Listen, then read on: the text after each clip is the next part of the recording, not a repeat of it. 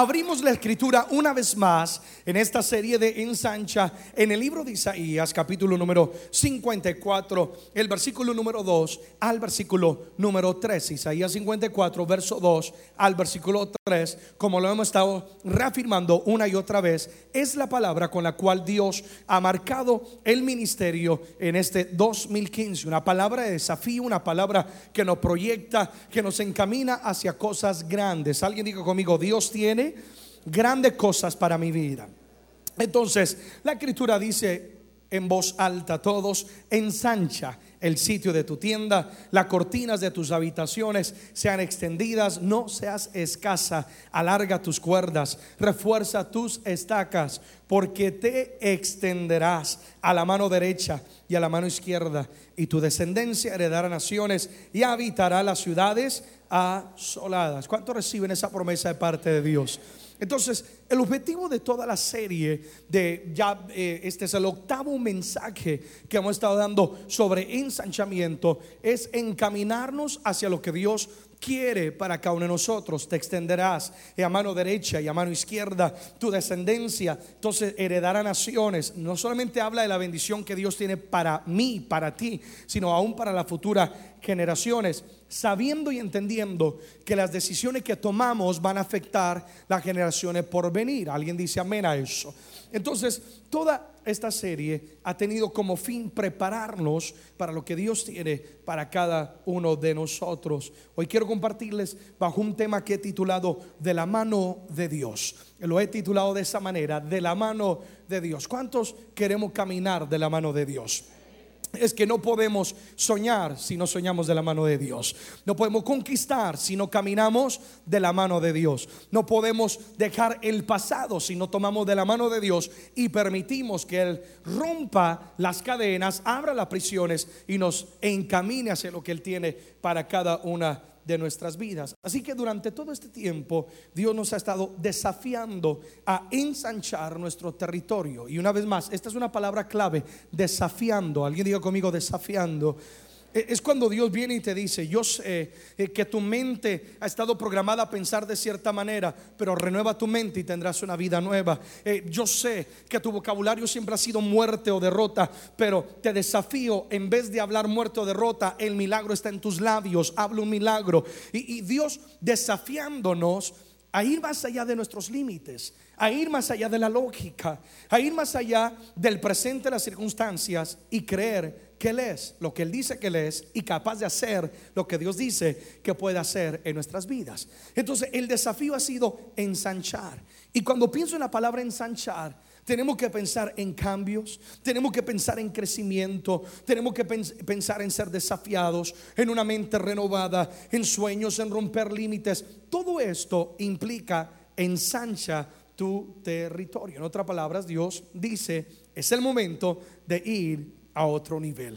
Amigo y amiga, hermano y hermana, yo le estoy creyendo a Dios y lo he confesado desde que inició el año. Y es más, soy el tipo de persona que creo a la palabra y confieso la palabra, pero sobre todo que este 2015 Dios nos va a sorprender, que Dios nos va a llevar a todos. Alguien diga conmigo, todos. Es que nadie se va a quedar atrás. Alguien dice amén a eso nos va a llevar a todos a otro nivel, another level, otra dimensión en nuestra vida. Así que tienes que prepararte para lo que Dios tiene para con nuestras vidas. Ahora, para algunas personas es difícil o casi imposible lograr verse en otro nivel. En otras palabras, es que ¿cómo puedo yo lograr ver mi hogar restaurado, pastor? Si ha habido violencia, si ha habido infidelidad, eh, si ha habido un pasado fuerte. Eh, es imposible para alguno cuando Dios desafía, ensancha, hace un cambio en tu vida. Eh, ¿Cómo puedo yo ver mi casa restaurada? Algunos dirán, ¿cómo puedo verme prosperado si hay necesidad económica, he perdido el trabajo? Pero el Señor dice, ensancha. ¿Cómo puedo verme en salud? Pastor, si, si, si hay esta enfermedad de diabetes o presión alta o, o del corazón, ¿cómo puedo yo lograr? verme en esa dimensión? ¿Cómo puedo verme yo como una persona que vence de una y por todas el pecado? Porque mucha gente lucha hoy en día con pecados ocultos. Alguien dice amén a eso. Y para algunos es imposible lograr imaginarse, verse en el nivel del cual Dios está diciendo ensancha, vamos a otro nivel. Ahora, yo quiero que entiendan algo, amados. Dios nunca demanda algo de nosotros sobre el cual Él no sabe que nosotros somos capaces de lograr. He aquí dos promesas que Dios pone o hace a nuestras vidas. Una de ellas es que Dios promete estar con nosotros. Tú puedes ensanchar tu territorio, tú puedes ir a otro nivel en tu comunión con Dios, en tu salud, en tu familia, en lo que tú emprendes, porque no eres tú, sino quién va a estar con nosotros, amados? Dios. ¿Quién va a estar con nosotros? Dios. El libro de Josué, capítulo 1, versículo 9. Este es un pasaje muy conocido y, muchas veces lo citamos, pero a veces no lo meditamos. Lean lo que dice la escritura. Acompáñenme en voz alta, Josué 1.9. Mira que te mando que te esfuerces y seas que valiente, no temas ni desmayes, porque Jehová tu Dios estará contigo donde quiera que tú. Qué hermosa promesa, ¿sí o no?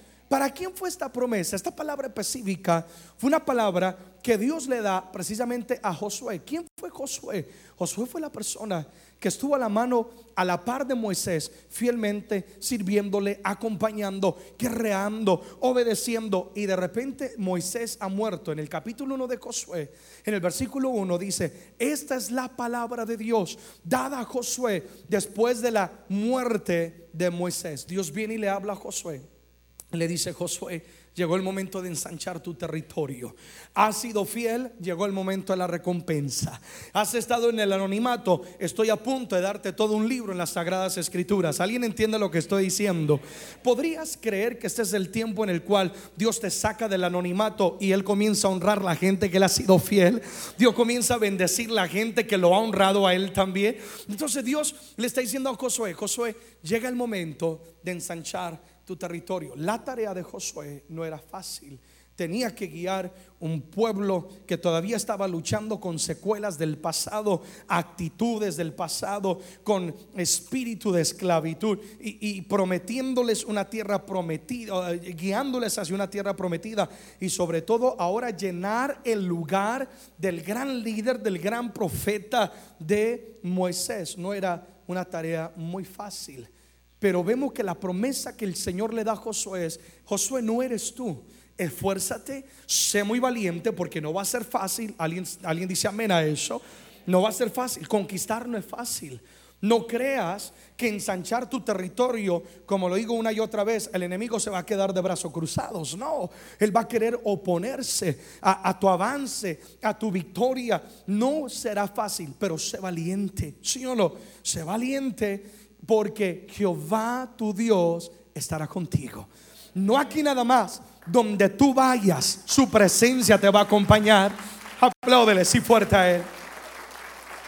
Donde quiera que tú vayas, por el camino que yo te muestre, ahí voy a ir contigo. Capten esto, amados. Alguien diga conmigo, Dios promete estar con nosotros. Entonces, yo, yo quiero que entendamos algo. Dios te está desafiando a hacer cambios en tu vida. Dios te está desafiando a tocar puertas. Dios te está desafiando a dejar cosas del pasado, a romper con tu zona de confort. Dios nos está desafiando a ir a otro nivel. Pero he aquí la promesa, no tienes por qué temer porque Dios mismo caminará contigo. Y cuando la presencia de Dios va contigo, la victoria garantizada. Alguien dice amén a eso. Donde quiera que tú vayas, por el camino donde Dios te apunte. Si Dios te dice norte, Dios dice, ahí voy a estar contigo. Si Dios te dice sur, ahí voy a estar contigo. Al oeste o al este, donde tú vayas, Dios va a estar contigo. Dios nunca nos encamina o nos envía por un camino donde Él no promete caminar de la mano de nosotros. Dios siempre caminará de la mano de cada uno de nosotros. Así que yo quiero que tu vida en este día se llene de fe frente al desafío. Este año tiene que ser un año de cambios. Dios ya ha hablado, Dios ya ha soltado palabra. He has ministered your heart, ha ministrado tu corazón. Es tiempo de caminar, es tiempo de actuar, es tiempo de verdaderamente creerle al Señor. El telón ha sido levantado, las luces se han encendido, es tiempo de actuar. Y Dios te va a respaldar y se va a glorificar en tu vida. Apláudele si estás conmigo, amén.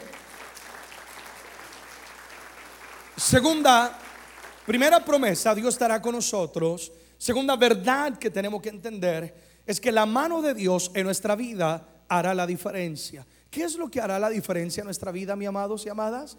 la mano de Dios. Si la mano de Dios reposa sobre ti, la victoria es garantizada.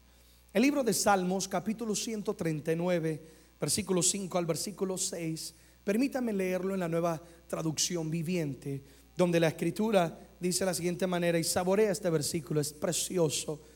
Vas delante y detrás de mí. Pones tu mano de bendición sobre mi cabeza. Alguien diga conmigo, yo lo recibo.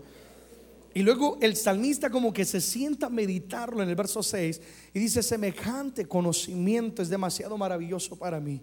Es tan elevado que no puedo que entenderlo. Entonces, una vez más, Dios va delante, Él va detrás de mí. Y pones tu mano de bendición sobre mi cabeza. ¿Qué es lo que va a hacer la diferencia en nuestra vida? La mano de Dios. Camina, emprende la jornada, lucha, toca puertas, haz cambios, deja lo que tengas que dejar, emprende esa jornada que la mano de Dios, si está sobre tu vida y está sobre ti, va a hacer la diferencia. Donde José iba, José prosperaba en la Biblia. Han leído la historia porque Jehová estaba con él. ¿Sí o no? La palabra habla de un guerrero joven llamado David. Y dice la escritura que donde David iba también era prosperado porque Dios le daba que la victoria. Cuando la mano de Dios reposa sobre ti, no tienes por qué temer. Cuando la mano de Dios reposa sobre ti, tú sabrás que Dios puede abrirte puertas que tú, tú mismo no puedes abrir, que ni el hombre, ni el gobierno, ni tu estudio, ni tu capacitación puede abrir. Y la puerta que Dios abre, nadie puede cerrar. ¿Sí o no, iglesia? Tú puedes caminar confiado y confiada de la mano de Dios, porque la mano de Dios está sobre ti. Tú triunfarás. Porque la mano de Dios está sobre ti. Ojalá que alguien logre entender lo que estoy diciendo. Pones tu mano de bendición sobre mi cabeza. No importa lo que el mundo diga, no importa cómo me quieran marcar, aunque digan que estoy loco, no, yo tengo la mano de Dios sobre mi cabeza. Hay, gente que dirá, qué suerte la que tienes. mentira el diablo, yo no tengo suerte ni camino en la suerte. Yo tengo la mano del Señor sobre mi vida. La mano de Dios está sobre mi casa. Amén. Dile a la persona que está a la par, dile, la mano de Dios está sobre ti. Confiesa esa palabra, está sobre ti. Y porque está sobre ti, tú puedes caminar seguro y segura. Amigo y amiga, yo, yo quiero que entiendan algo. La mano que creó el universo, que colgó las estrellas, también se extendió para reposar sobre nosotros. Isaías 48, versículo número 13 la nueva traducción viviente, Dios hablando en un, en un capítulo que es bastante fuerte, donde Dios está exhortando a su pueblo porque se habían ido tras los ídolos falsos. Y léelo en casa, es un pasaje impresionante, pero en este versículo Dios les está diciendo cuán gran diferencia entre el verdadero Dios y los ídolos que ellos estaban adorando. Y en el versículo 13 dice, fue mi mano la que puso los cimientos de la tierra, mi mano derecha la que extendió los cielos en las alturas. Cuando llamo a las estrellas para que salgan, aparecen todas en orden. Alguien diga conmigo, cuán grande es mi Dios. La misma mano que puso el cimiento de la tierra, que extendió los cielos, que ordena, la misma mano del Todopoderoso reposa sobre ti. Piensa en eso por un momento. Tú estás respaldado y respaldada, no por un hombre, no por una religión, no por un gobierno. Eh, tú estás respaldado y respaldada por la mano del Todopoderoso. Amén. Dios es quien te va a abrir puertas. Dios es el que puede sanar. Dios es el que puede proveerte. Un niño tomado de la mano de su padre sabe que el padre lo va a defender, que el padre lo va a guiar que el Padre lo va a proteger, que el Padre le va a proveer, le animará cuando necesita ser animado, aún le va a corregir cuando necesite la corrección, aunque cuando niños no lo aprecian, pero ya de adulto uno aprecia la corrección, ¿sí o no, amados? Un niño toma la mano del Padre sabiendo que lo que va a hacer la diferencia en su caminar es la mano de papá, ¿sí o no? Tú tomas la mano de Dios confiado, confiada, sabiendo que lo que va a hacer la diferencia en tu vida es Dios. Ahora, ¿por qué digo esto? Porque siempre van a haber voces negativas, siempre va a haber voces de menosprecio, siempre va a haber la voz interna que te dice tú no puedes, la, voz de la muerte que va a querer venir a abortar tu avance o la promesa de parte de Dios. Yo quiero que tú entiendas una vez más, Dios está contigo. y tú vas a vencer y tú vas a sobreponerte y tú vas a ir a otro nivel en tu vida. El enemigo podrá atacarnos, pero no va a poder vencer porque la mano de Dios está sobre cada uno de nosotros. Una vez más, díganlo conmigo, la mano de Dios reposa sobre mi vida.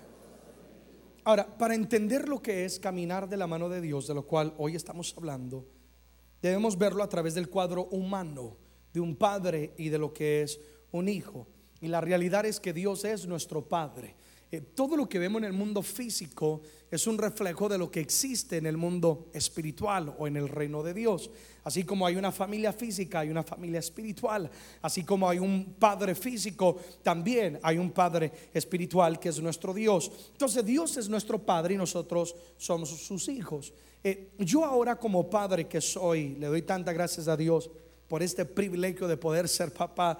Eh, yo quiero lo mejor para mi hijo, yo quiero que él avance, que él conozca, eh, estoy ya pensando en su futuro, bueno, en, tantas cosas. Y mi pequeño Alexander, si me permite, hoy quiero hacer una pequeña analogía con esta experiencia que Dios me está permitiendo disfrutar.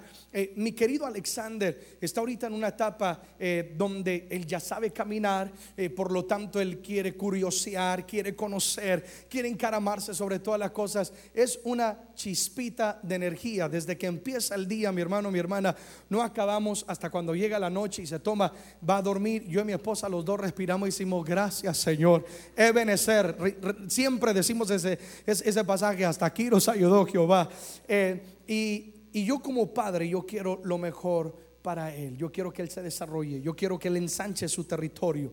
¿Qué es lo que yo como padre siempre hago cuando salimos? Yo le ofrezco ahora mi mano, porque él camina. Y yo le ofrezco mi mano para que él la tome y Él me toma de la mano y caminamos los dos y podemos disfrutar de un tiempo tan especial. Ahora, escribí tres razones por las cuales mi hijo me toma de la mano. Acuérdate, estamos hablando de la mano de Dios. Y lo quiero comparar en la relación que nosotros tenemos que tener con nuestro Padre Celestial, de caminar de la mano de Dios. Alguien diga conmigo, yo quiero caminar de la mano de Dios. Entonces, mi hijo eh, me toma de la mano cuando yo se la extiendo, número uno, porque hay una relación, porque hay una relación. De la misma manera, nosotros tomamos a Dios de la mano porque tenemos una relación con Él. ¿Alguien está conmigo en este día? Entonces, la razón por la cual mi hijo toma mi mano sin reservas, sin pensarlo, sin titubear, es porque entre él y yo hay una relación. Yo lo conozco, él me conoce, Él distingue mi voz, yo distingo su voz, yo lo amo, Él me ama, nos conocemos. Por lo tanto, cuando yo le extiendo la mano, mi hijo sin reservas me toma de la mano. Él sabe que Él es amado y que si papá le está extendiendo la mano, eh, ese amor que hay en mí es capaz de hacerse matar por proteger, por guiar y darle lo mejor a Alexander. Ningún pequeño le dará la mano a un extraño. Tiene que haber una relación. Y lo mismo sucede con Dios. Solo quienes tienen una verdadera relación con Dios son capaces de tomarle de su mano.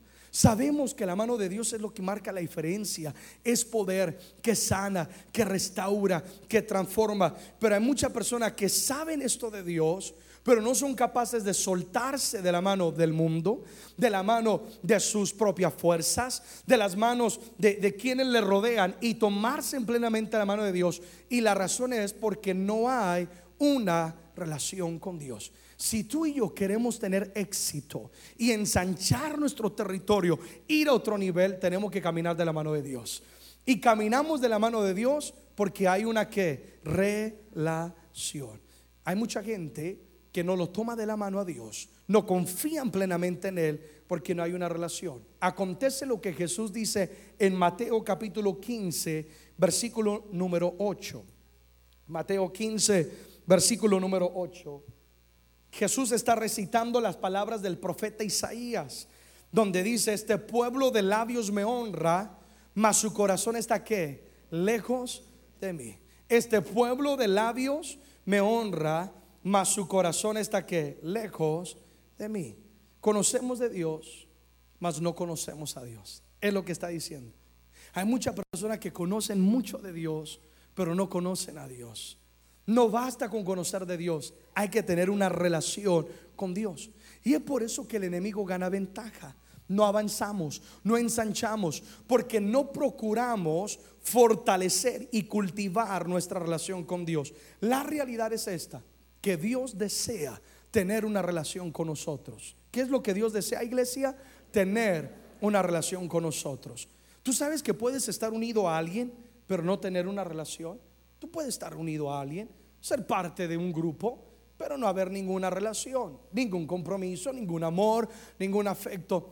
Por ejemplo, un matrimonio. Llevan años unidos, durmiendo en la misma cama, comiendo en el mismo plato, pero muchas veces no hay que una relación. Y así hay muchas personas. No avanzan en lo que Dios tiene para con su vida, aunque vienen, cantan algunas canciones, conocen algunos textos, pero no hay una relación genuina con Dios. Porque en una relación hay amor, en una relación hay comunicación, en una relación se invierte tiempo, en una relación hay aceptación, hay confianza, hay un deleite mutuo. Mi hijo me toma de la mano porque tenemos una relación. Yo disfruto pasar tiempo con él. Yo viajo cada fin de semana y, quiero o no estoy pensando en él, por supuesto en mi esposa, pero estoy pensando en mi hijo y poder compartir con él. E, el día de ayer, todo el día estuve encerrado en, una oficina escribiendo y bueno, eh, todo el día preparando una cosa y lo único que hacía era pensar a qué horas voy a poder terminar para llegar a casa y poder pasar tiempo conmigo. Eso es una relación, amén.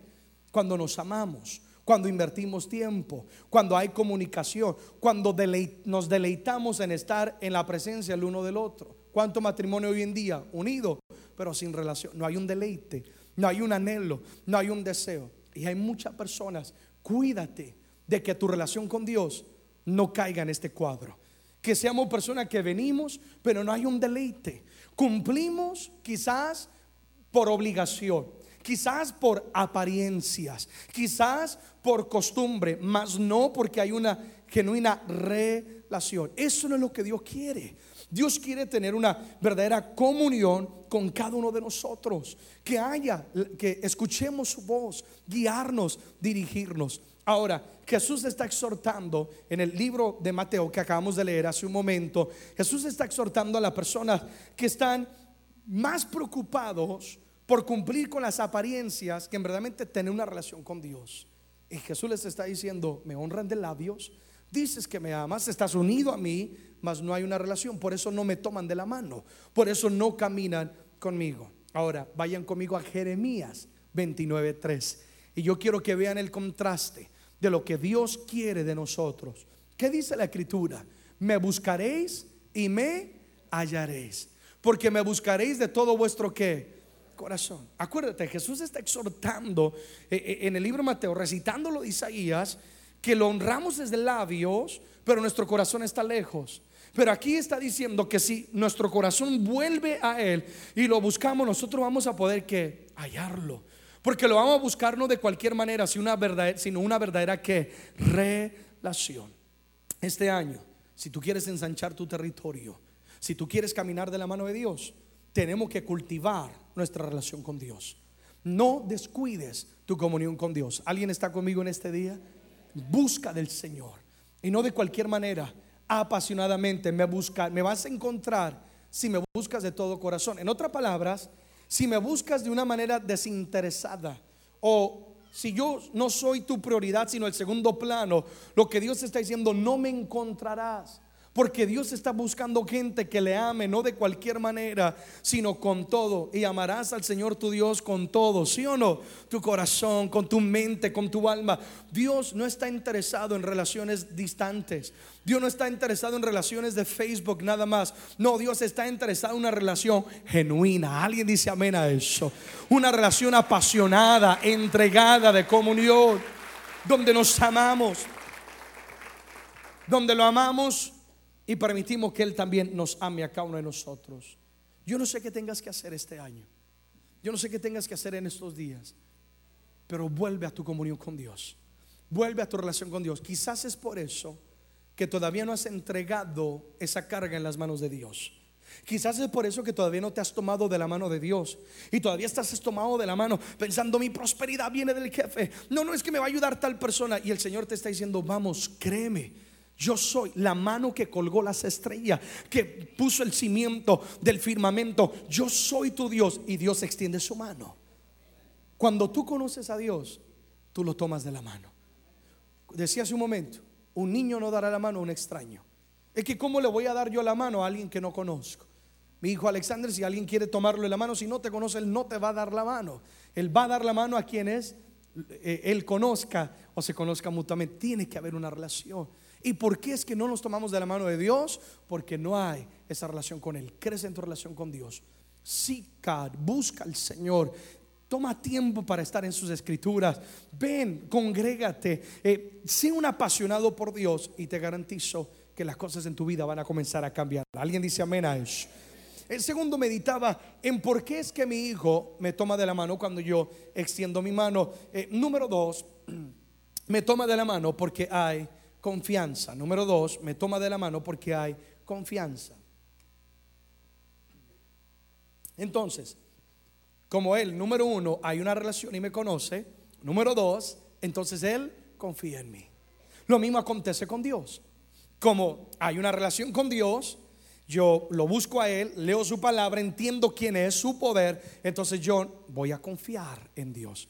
Lo tomamos de la mano a Dios cuando confiamos en Él. ¿Alguien dice amén a eso? En nuestra casa tenemos dos perros. Eh, y de vez en cuando les da por ladrar. No sé por qué, a veces en la madrugada o, de noche específicamente, pero bueno, por lo regular ladran cuando pasa alguien cerca de la casa. Y Alexander, cuando los oye eh, ladrar, eh, se asusta y él siempre sale corriendo, me busca y parece changuito, se me encarama encima buscando, porque él confía de que papá, este gran héroe, lo va a proteger de esos grandes perritos. Son chiquitos esos perritos así, pero le da miedo a él pero él que, él confía y él sabe que papá siempre va a estar ahí para ayudarle.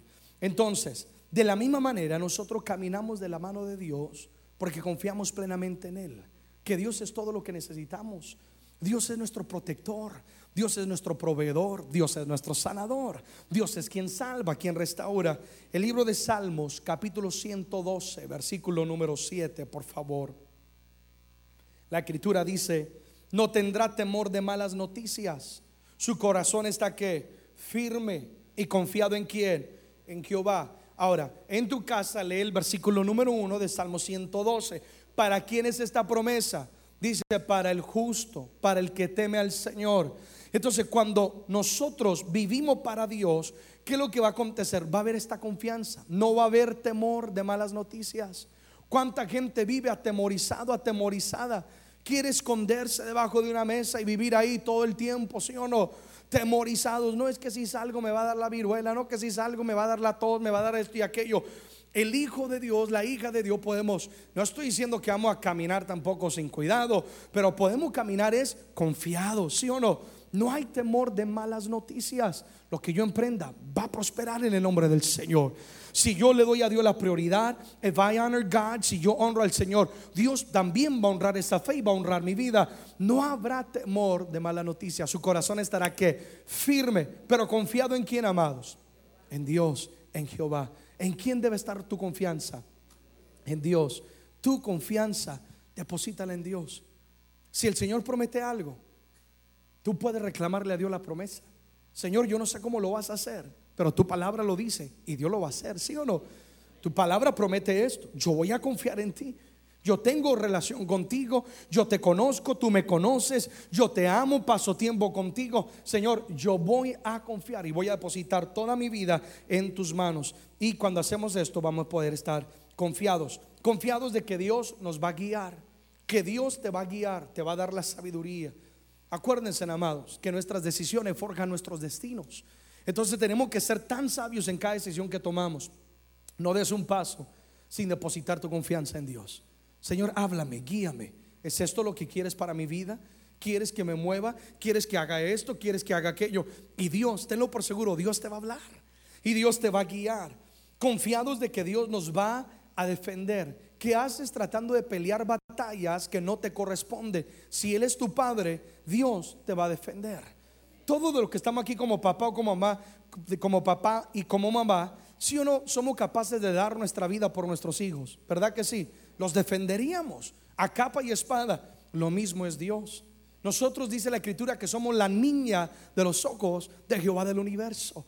Dios te va a defender y tú puedes estar confiado, pastor que están hablando mal de mí, pastor que me traicionaron, pastor que esto y aquello aconteció, pastor que me quieren robar en una y otra área. Tú vas a confiar, entregarle al Señor esa carga, no es tuya, le pertenece al Señor, Él es mi papá, véansela con Él y Dios te va a defender. Pero esto no acontece si no hay, número uno, la relación con Dios.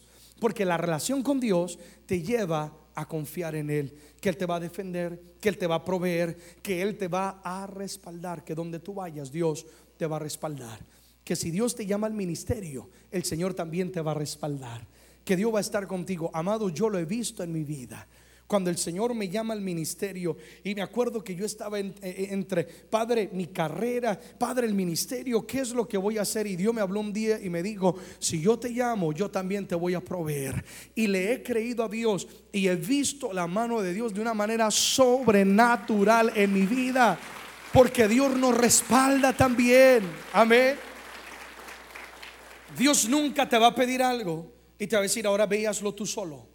No, Él te va a cuidar y Él te va a respaldar. Salmo 73, 22 al 26. Saborea este pasaje también. Este está tan hermoso. La nueva traducción viviente dice: Fui tan necio e ignorante, dice.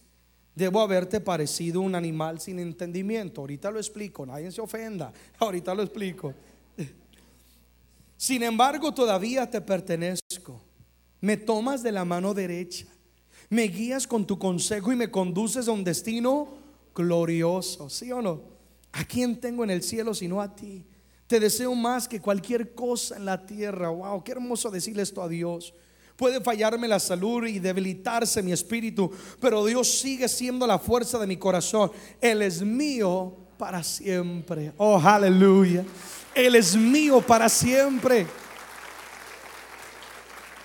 En el versículo 22, el salmista está reconociendo que falla que a veces somos necios. ¿Quién de nosotros no ha tenido momentos de necedad? Todos. Que Dios te dice, quiero esto de ti, pero Señor, no es el tiempo, no es el momento, ¿sí o no?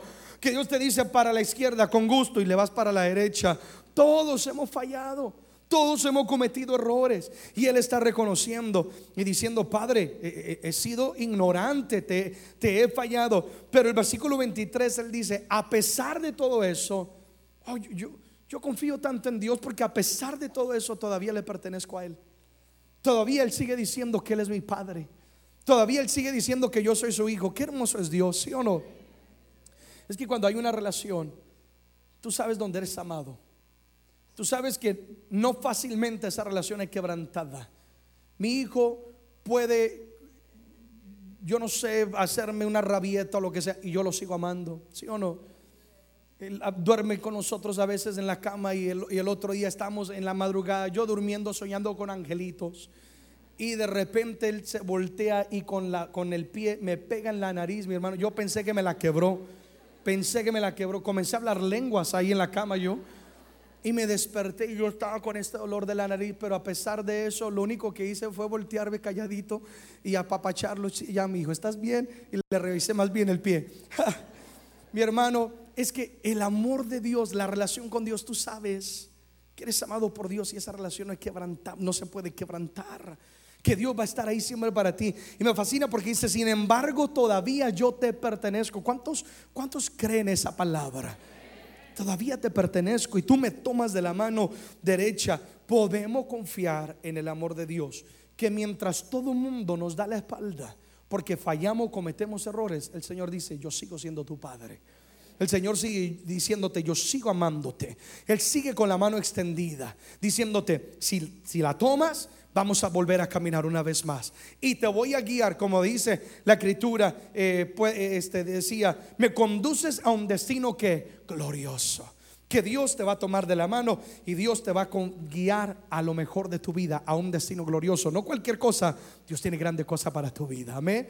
Entonces, mi hijo me toma de la mano Porque Él confía en mí. Tú y yo tomamos a Dios de la mano porque ¿qué? Confiamos en Dios. Sabemos que Él quiere lo mejor para nosotros. Cierro con esto. Tercero, ¿por qué es, me preguntaba, que cuando extiendo mi mano, mi hijo me toma de la mano?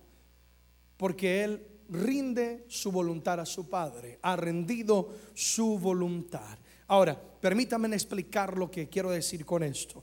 Eh, mi pequeño Alexander, como le decía, ya está en una etapa eh, donde él sabe caminar, él quiere correr, eh, pero el peligro con esto es que él no conoce o no sabe todavía medir los peligros que hay a su alrededor. Por lo tanto, eh, yo continuamente estoy tratando de tomarlo de la mano. Alexander, no te vayas, no te vayas, tomándolo de la mano porque quiero protegerlo porque él todavía no mide el peligro. Hasta que llega un momento, les voy a ser sincero, no es fácil, no es fácil porque él quiere correr y está lleno de fuerza y de energía, pero llega un momento donde como que él entiende y me da su manita y él rinde en ese momento su voluntad, su curiosidad a la voluntad de su Padre.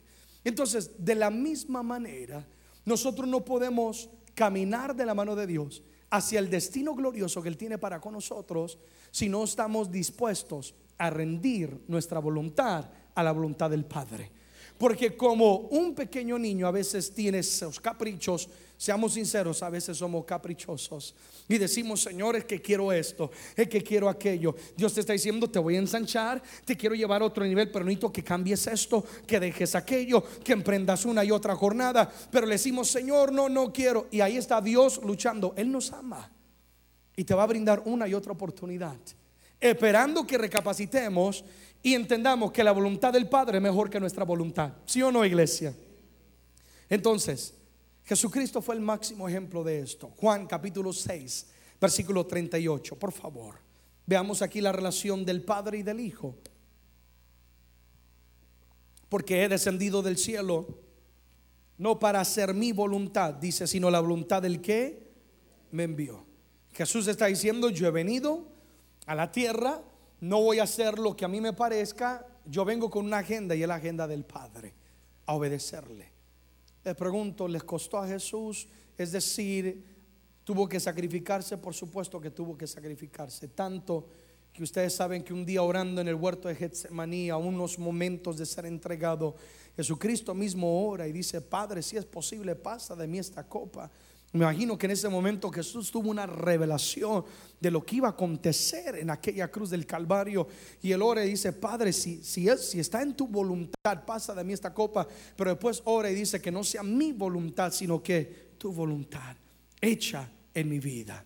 Jesús es el máximo ejemplo de rendir la voluntad a los pies del Señor. Y porque Jesús rindió su voluntad a la voluntad del Padre, confió en el Padre tomó de la mano al Padre, mi hermano y mi hermana, hoy en día tú y yo tenemos vida. Tú y yo tenemos esperanza. Tú y yo tenemos un mañana prometido. Tenemos la vida eterna por lo que Jesús hizo en obediencia al Padre. Es que a raíz del rendir de nuestra voluntad, nosotros vamos a ver cambios en nuestro mañana. Nosotros vamos a ver cambios en nuestra vida. Jesús sabía que para que la humanidad fuera salva, Él tenía que someterse a la voluntad del Padre, aunque dolió y aunque costó. Tenemos que estar dispuestos. Cuando yo hablo de rendirnos a la voluntad de Dios, para caminar de la mano de Dios, yo estoy hablando de que tenemos que estar dispuestos a ser formados por Dios. Y Dios nos tiene que formar, ¿sí o no, amados? Hay áreas en mi vida, como yo sé que hay áreas en tu vida, que Dios todos los días está formando. La paciencia, el carácter, la mansedumbre, sí o no, la benignidad, cada una de estas áreas de nuestra vida. Estar, rendir la voluntad al Señor, estamos hablando de estar dispuesto a ser corregidos por Dios. Hay momentos donde Dios tiene que, que corregirnos y decir te equivocaste, no fue de esa manera, no es de esa manera. Y tenemos que estar dispuestos a someternos a la voluntad del Padre. Estar dispuestos a escuchar un no o un sí cuando queríamos escuchar lo contrario. Cuando mi hijo a veces dice, es que dice, no habla todavía, pero me insinúa que quiere ir a un lugar o hacer algo, y yo lo detengo en la mano y le digo, no, porque estoy tratando de protegerlo. Dios nunca te va a decir que no por amargarte la fiesta o porque no te ama, es porque el Padre quiere lo mejor para tu vida. Amén. Y entonces tenemos que aprender, cuando hablo de rendir mi voluntad para caminar de la mano de Dios, estoy dispuesto a que si Dios me dice que no, será no. Y si Dios me dice que sí, cuando yo quería oír un no, le voy a decir sí, sí o no, amados. Y voy a confiar en la voluntad del Padre. Es permitir que Dios haga su voluntad en nosotros, cierre o abra puertas, que Dios quite o que Dios ponga, aunque duela, pero nos vamos a someter. Solo de esa manera podremos caminar de la mano de Dios. Pero si caminamos de la mano de Dios, amada iglesia, te garantizo que como dice la escritura, nosotros tenemos la victoria en nuestra vida. Que si nosotros cultivamos la relación con el Padre, que si nosotros confiamos en Él, que si rendimos nuestra voluntad a Él, nosotros seremos gente victoriosa. Alguien dice amén una vez más. Salmo 143, verso 10. Dice la escritura, enséñame a hacer tu voluntad, porque tú eres mi Dios. Tu buen espíritu me guíe a tierra de qué? Rectitud. ¿Cuál debe ser nuestra oración? Que Dios nos enseñe a hacer tu voluntad, a hacer su voluntad. ¿Qué es lo que Dios le agrada? Antes de reaccionar, ¿cuál es la voluntad de Dios? Antes de hacer una cosa, ¿qué es lo que Dios quiere? Dios, enséñame a hacer tu voluntad, porque tú eres mi Dios. Si Él no es tu Dios, harás tu voluntad. Pero si Él es verdaderamente tu Padre y tu Dios, la voluntad que haremos no es la nuestra, sino la voluntad del Padre. ¿Alguien dice amén a eso? De la mano de Dios, la victoria nuestra está garantizada. Salmo 139, 5 y 6, por último lo leemos una vez más, dice, vas delante y vas detrás de mí y pones tu mano de bendición sobre mi cabeza. Esa es la mano de Dios, está sobre ti, está sobre tu casa, está sobre tus hijos.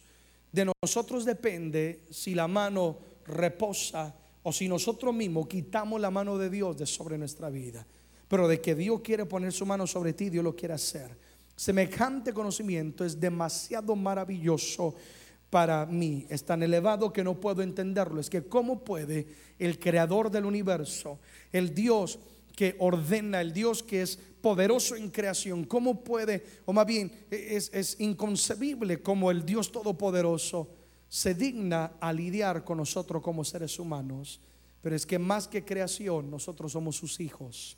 Y Él nos ama y Él quiere llevarte a un nuevo nivel. Amén. Toma a Dios de la mano.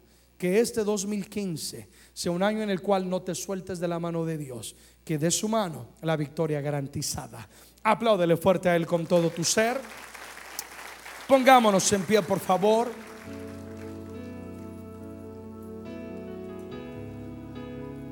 ¿Cuánto recibe la palabra en este día?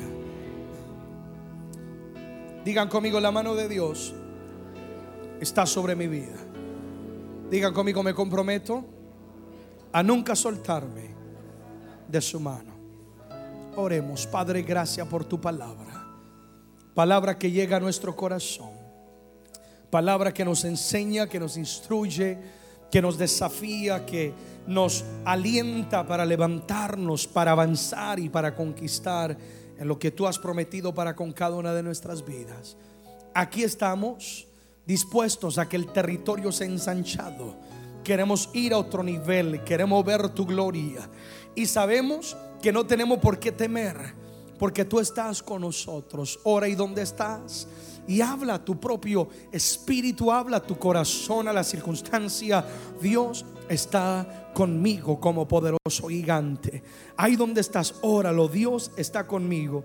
Y Él no me dejará, Él no me avergonzará. Donde yo vaya, como Dios le prometió a Josué, Dios me lo promete a mí también. Él ha extendido su mano y su mano hará la diferencia. Oh, decláralo y decrétalo. La mano de Dios está sobre mi vida y hará la diferencia.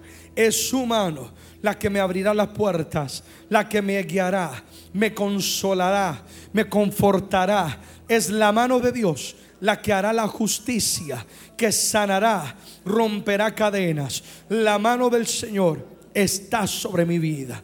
Oh, dile Espíritu de Dios, enséñame cada día hacer la voluntad de Dios, agradarle a Él, a confiar en Él. Que mi relación con Dios en este año, en este tiempo, como nunca antes, crezca, vaya a otro nivel. Señor, te anhelo. Dile, Señor, te necesito. tú eres mío y yo te pertenezco. A pesar de mis errores, tú extiendes tu mano y me tomas y me sostienes y me guías a un destino glorioso, tal y como decía el libro de los Salmos. Oh Padre, hoy yo pido que tú vengas sobre mí. Aparta lo que no te agrada. Quita todo aquello que impide que mi comunión contigo crezca.